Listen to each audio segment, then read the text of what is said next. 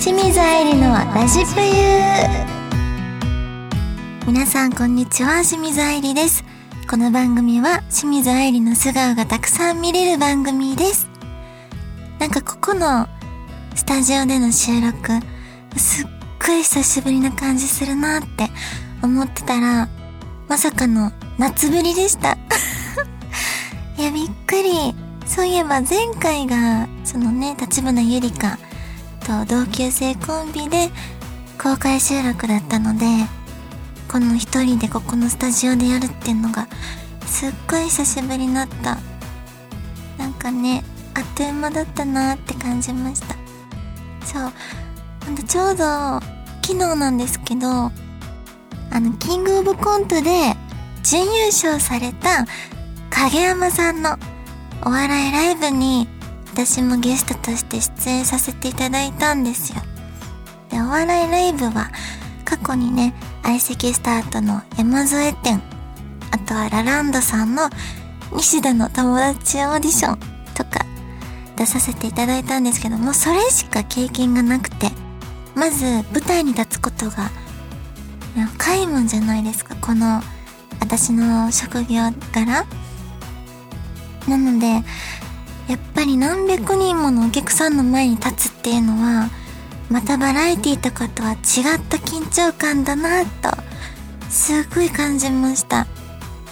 で、しかも今回は、私の好きなタイミングで、ビンタをしていくという、影山さんの、えー、タバヤンさんと増田さんの二人に、もう本当に好きなタイミングでビンタしていくっていうだったんですけど、タイミングってものすごい大事やし、しかも、生やから、これ大丈夫かなって思いながら劇場入りしたんですよ、実は。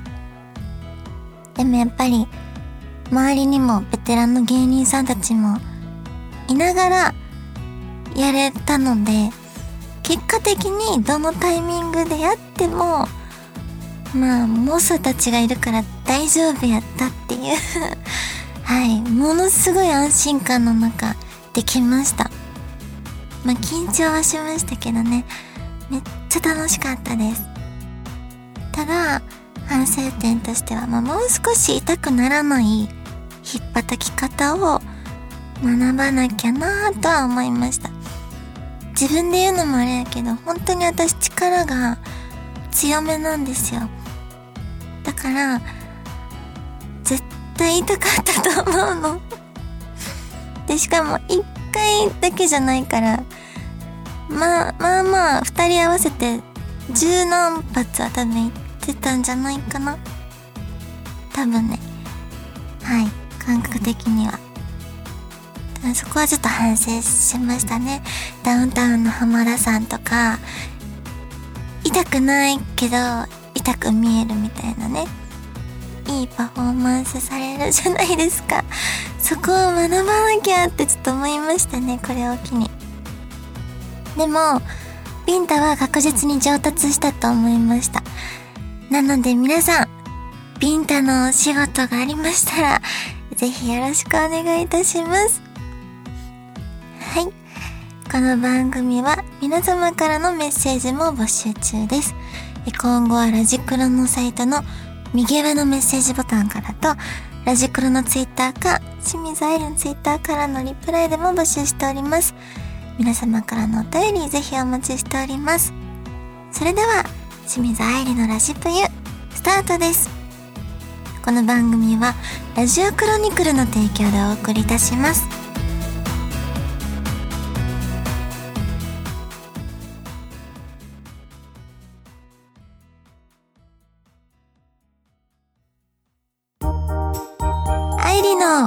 45のコーナーです。えー、それでは早速いただいたお便りを読んでいきたいと思います。まずは、タンコブさんからのお便りです。当主、スタッフの皆さん、いつも楽しい配信をありがとうございます。さて、いよいよ12月、お誕生日おめでとうございます。今年は大河ドラマにまで出演して、ますます活躍の場を広げて本当にすごいです。今年もあと少しですが、体調に気をつけて頑張ってください。えー、最近は職場で部下に感謝を伝えるようにしているのですが、当初はマネージャーさんやラジクロディレクターさんに感謝を伝えるとしたら何て言いますか？ありがとうございます。いやー、本当に感謝を伝えることって結構めっちゃ大事だと思う、私。ね、当たり前だと思うなよって自分にいつも言い聞かしてるタイプです。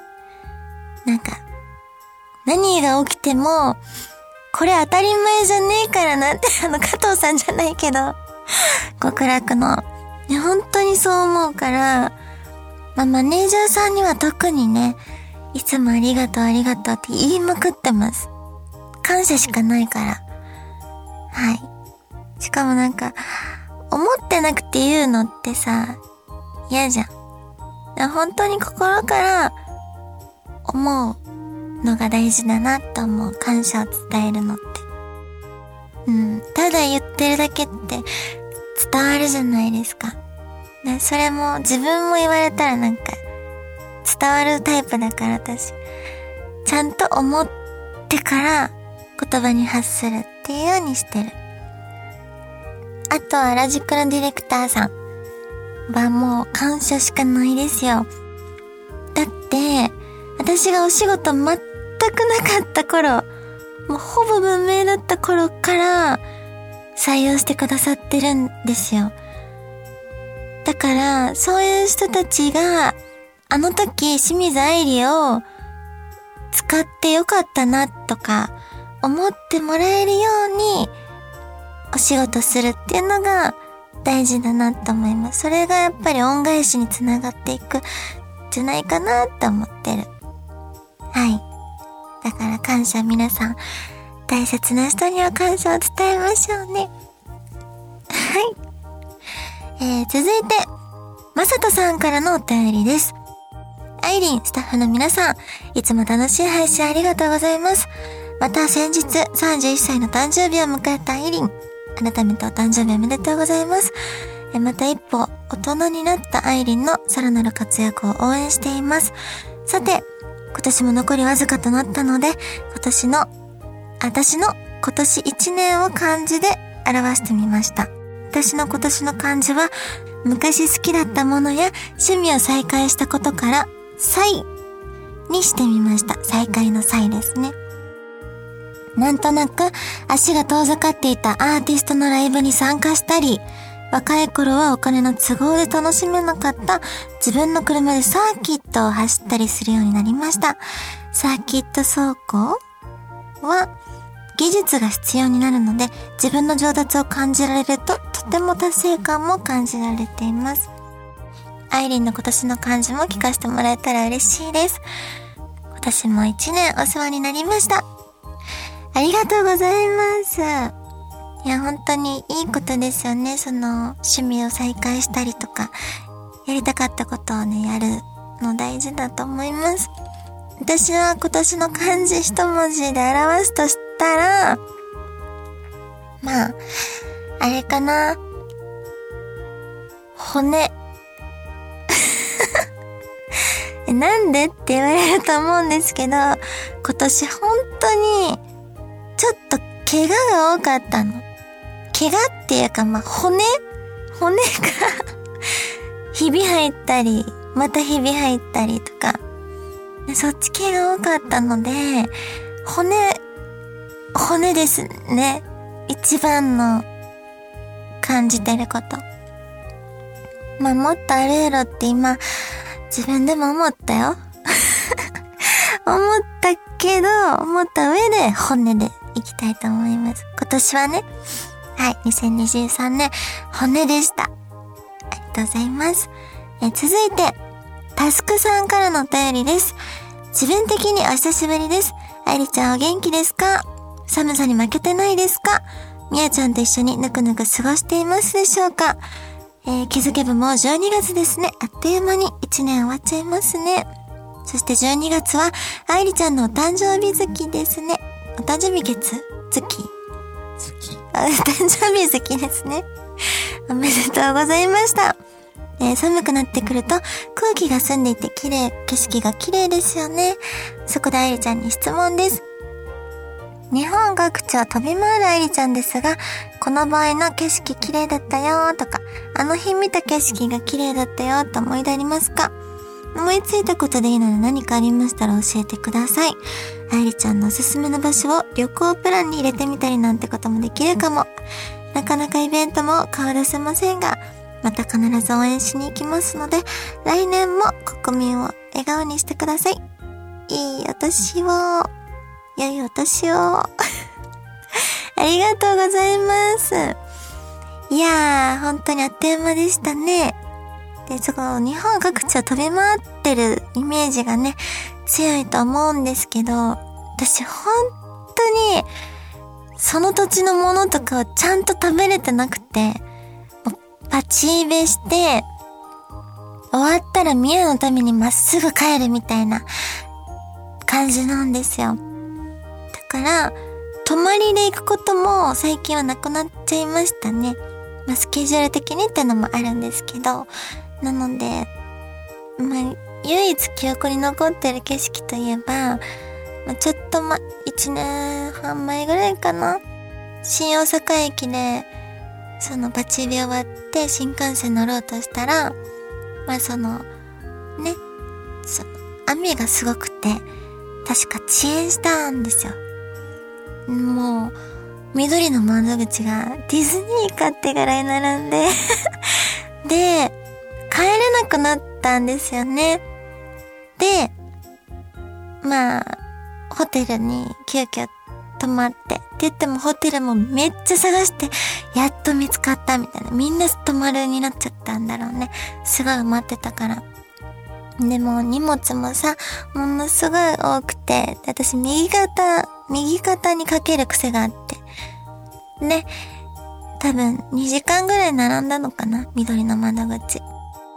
で、ホテル帰って、服脱いだ時に鏡に映った自分の肩を見た時がすっごい印象に残ってるんだけど、もう本当にどうしちゃったのってぐらい食い込んで あの、荷物の跡がついて内出血してて、いや、びっくりしましたね。こんなことになっちゃうんだ、みたいな。それが唯一の思い出に残ってる景色かもしれない。綺麗な景色ってあんまり見てないかも。ここ最近。ね。いや、だから、申し訳ない。ただ、おすすめの場所を、おすすめすることはできるよ。おすすめの場所はね、2023年の5月頃かなね、幼馴染のあかねと、あの、南紀白浜のグランピング施設に行ったんですよ。もう、あそこはすごく良かったです。私あんまりプライベートそういうところ行く機会全くない人だから、あかねにね、連れてってもらって行ったんですけど、もう、海がめっちゃ綺麗な景色で、で、そこでね、美味しいもの食べて、みたいな。いや、ほんとぜひ行ってみてほしい。インスタにね、アップされてるので、5月頃。ぜひ気になったら見てみてください。はい。以上、愛理のお便り読んじゃうぞのコーナーでした。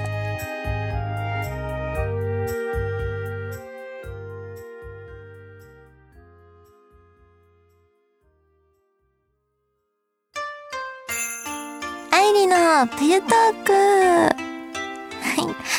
ー、2023年もね、ちょっといろんなことやらせてもらったなと、ちょこちょこ振り返りたいなと、振り返りトークでいきたいと思います。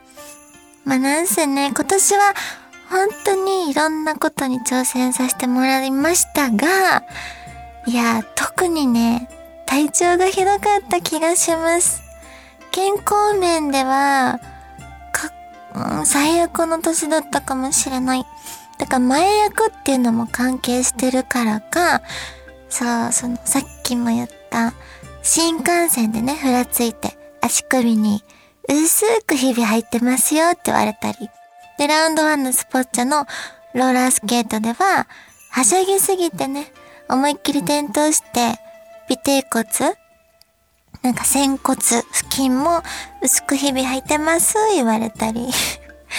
で、あと、これ最新なんですけど、先日ね、誕生日を迎えたんですけど、その誕生日の日の朝に洗面所で準備してたら、化粧水が入ってるボトルが、なんと左足の中指に、の爪の上か、にバーンと落ちてしまって、今年一って一人で叫んで、でも、ケンケンパですよね、千枚、千枚洗面所の中で、ケンケンして、いったってなって、で、前かがみの状態で、手でね、痛すぎたからグーってあの足の指を押さえてたんですよ。握るみたいな感じ。で、ふーってしばらく呼吸整えて、いったーと思ってパッて手開いたら、もうね、びっくりしたんだけど、爪が真っ二つに割れてて、で、血が出てたんですよ。めっちゃ血出てるやんみたいな。えーってなって。もう最悪な誕生日の始まりでした。ね、今も痛いね。だから そう、爪二つに割れたけど、そんな経験今までないから爪が剥がれるとかも。だから真っ二つに割れた状態で、傷パワーパッドを上から貼ってるんだけど、やっぱりその、ね、傷パワーパッドで爪はくっつかないから、この先ど、どうしようと思ってます。はい。病院行くべきなのかね、わかんないけど。まあだから、ね、当たりどころがちょっと悪かったっていうのもあると思うんですけど、まあ、一年通してみてもカルシウムが足りてへんねんなっていうのはやっぱり感じました。なので来年はちょっと積極的にね、カルシウム取って骨を強化していきたいなと思ってはいるところです。はい。あとはお、仕事面だとどうかなうーん。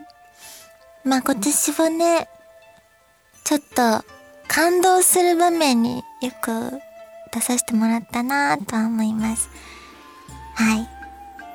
なんか、24時間テレビでひろみさんがね、走ってゴールするところで、ちょっとね、いさせてもらったりとか、うちがやメンバーとして。で、楽屋でね、その、山田花子さんとか、まさかの島田珠代お姉さんとか、お会いできて、ちょっと感激しましたね。特に山田花子さんは、もう、なんかすごい神、神秘的なものを楽屋で見てしまったぐらいの気持ちの入り方になっちゃって、一緒に写真撮ってもらったりとか、はい、すごくいい思い出でした。なのでまたね、来年も、ね、今度こそ坂田敏夫師匠に会えたらいいなって思ってます。はい、それまで元気でいてほしいなと。以上、愛理のプユトークでした。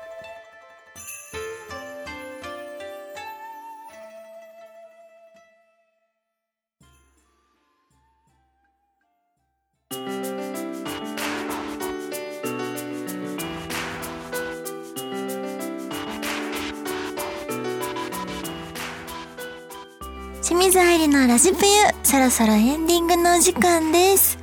えー、この番組は皆様からの質問やメッセージも募集しています。宛先は番組の右上にあるメッセージボタンからいつでも送ってください。皆様からのお便り、ぜひお待ちしております。はい。そして告知をさせていただきます。えー、2024年の1月25日から20 9日かな？はい。まで、台湾に行きます。そしてその台湾での、まあ大きいイベントがありまして、TSE 写真博覧会みたいなタイトルの、えー、グラビアイベントになります。そこにはセクシー女優さんもいらっしゃるそうなんですけど、また違うステージみたいなので、もし来れそうだよって人がいたら、ぜひね、旅行がてら友達と来たりとかしてみてほしいなと思います。はい。よろしくお願いします。あとはストーリーとかで告知していくので、ぜひチェックしていてください。はい。